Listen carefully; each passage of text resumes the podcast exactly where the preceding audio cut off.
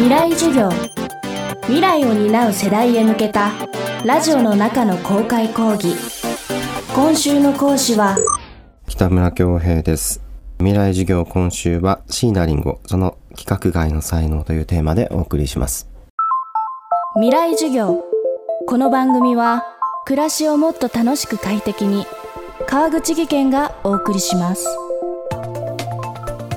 1998年のデビュー以来常に音楽シーンのトップを走り続けてきたアーティスト椎名林檎。しかし彼女の生み出す音楽についてこれまで本格的に論じられることはありませんでした。その理由は彼女の持つ規格外の才能にあるというのが今週の講師映画研究者で批評家そして東京工業大学准教授の北村恭平さんです。北村さんは先月椎名林檎のデビューシングル「幸福論」から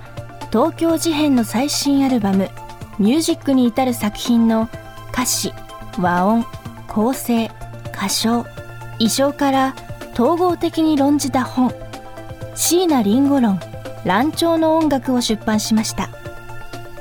今週はこの本をサブテキストに現在進行形で音楽界を騒がせ続ける椎名林檎に迫っていきます。未来授業1時間目。テーマは1998年椎名林檎衝撃のデビュー。1990年代はバブルが崩壊して日本経済が不景気に突入していくわけですけども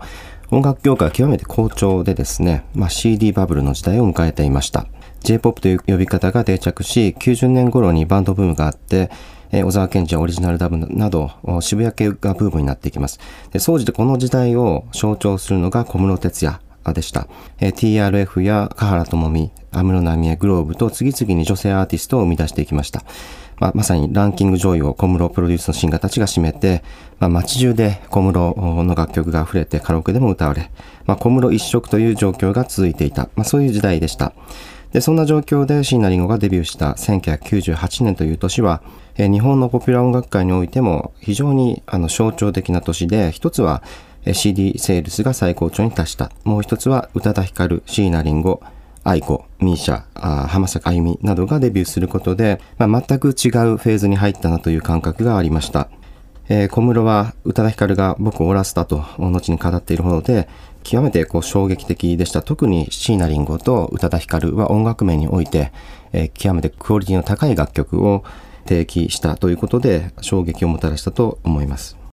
90年代は今よりももっと洋楽がですね、強いプレゼンスを持っていて、え、アメリカでは90年代初頭あたりからカート・コバン率いるニルバーナがグランジブームを席巻しました。え、90年代一方でイギリスのですね、ロックが非常に人気が高く、ま、UK ロックと言われていましたが、特にイギリスのオアシスとブラ、それからレディオヘッドなどが代表的なシンガーたちでしたが、ま、UK ロックが洋楽ファンの中で熱狂されていました。で、そんな中で突如として現れた宇多田ヒカルと椎名林檎は、まあ、洋楽のグルーブをも完全にあの自分のものにしたような音楽でですね、えー、なおかつそこに日本的な情緒も感じさせるアーティストだったと思います。小室プロデュースのシンガーたちと違って、自ら作詞作曲をし、まあ、若くしてものすごくクオリティの高い楽曲を作り続けたと。でそして歌いこなすということも含めて驚きをもたらしました。えー、宇多田ヒカルは圧倒的な歌唱力だったわけですが、椎名林檎の場合は、まあ、楽曲のかっこよさと過激なイメージで引き付けられた人も多かったように思います。とにかく、まあ、かっこよくて新しさを感じたんですね。え、言葉のセンスも独特で、例えば、無罪モラトリアムの1曲目、正しい街というタイトル一つとっても、まあ普通だったら、この街は正しいとか、あの街は正しくないとか言わないですよね。そういう、まあワンフレーズですね、強烈なインパクトを与えるような、そのリリックの衝撃もありました。で、デビューシングル幸福論のカップリングの滑り台という名曲がありますが、まあ冒頭はあなたが8度ナーブの声を歌うときは、必ず私に後ろめたいことがあるときというフレーズがあります。まあ、これ一つとっても、まあ、非常にこう、想像力をかき立てられると言いますか、非常に考えさせられる歌、歌詞になってました。で、こういう巧みに言葉を操るセンスもずば抜けていましたし、まあ僕個人としては、ほぼ10代の時に書いたと言われる、この楽曲のクオリティですね。そこに驚嘆しました。え滑り台は初期の名曲と思いますが、滑り台というモチーフと2人の関係性が砂場の砂や激しい雨などのリリックによって、重層的に落下のイメージを形作っていくと。まあ、そういう非常にノスタルジックでもあり、どこか物悲しい、市場に溢れた楽曲だと思います。で、もう一つですね、まあ、椎名林檎の初期の名曲と言われる、丸の内サディスティックという楽曲があります。これはもう今聴いてもですね、全く古びてないと感じますね。えー、非常に未だに人気が高い曲ですが、初めて聴いた時は、なんでこんな横乗りのブラックミュージックのリズムで、日本語の音がこんなにかっこよくはまるんだろう、聞こえるんだろうという、まあ、その音の気持ちよさに、まあ、痺れました。日本語が音としてこんなにかっこよく聞こえる曲は当時なかったので、本人はですね、インタビューなどでは、まあ、意味はどうでもいいと言ってはいるんですけれども、この曲を聴くとですね、お茶の水や後楽園など、まあ、駅名、固有名詞がたくさん登場して、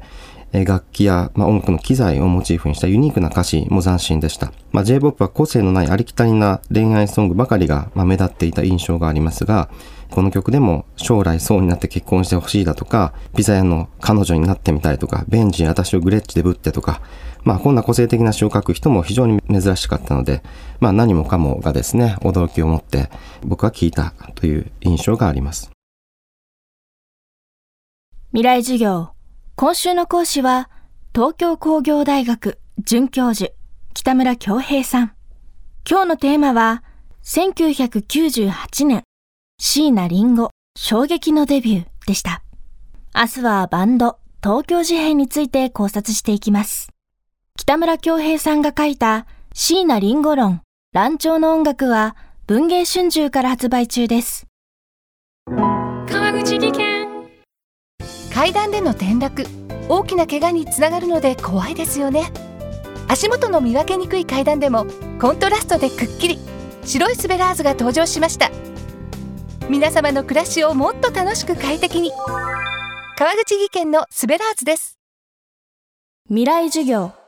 この番組は暮らしをもっと楽しく快適に川口技研がお送りしました。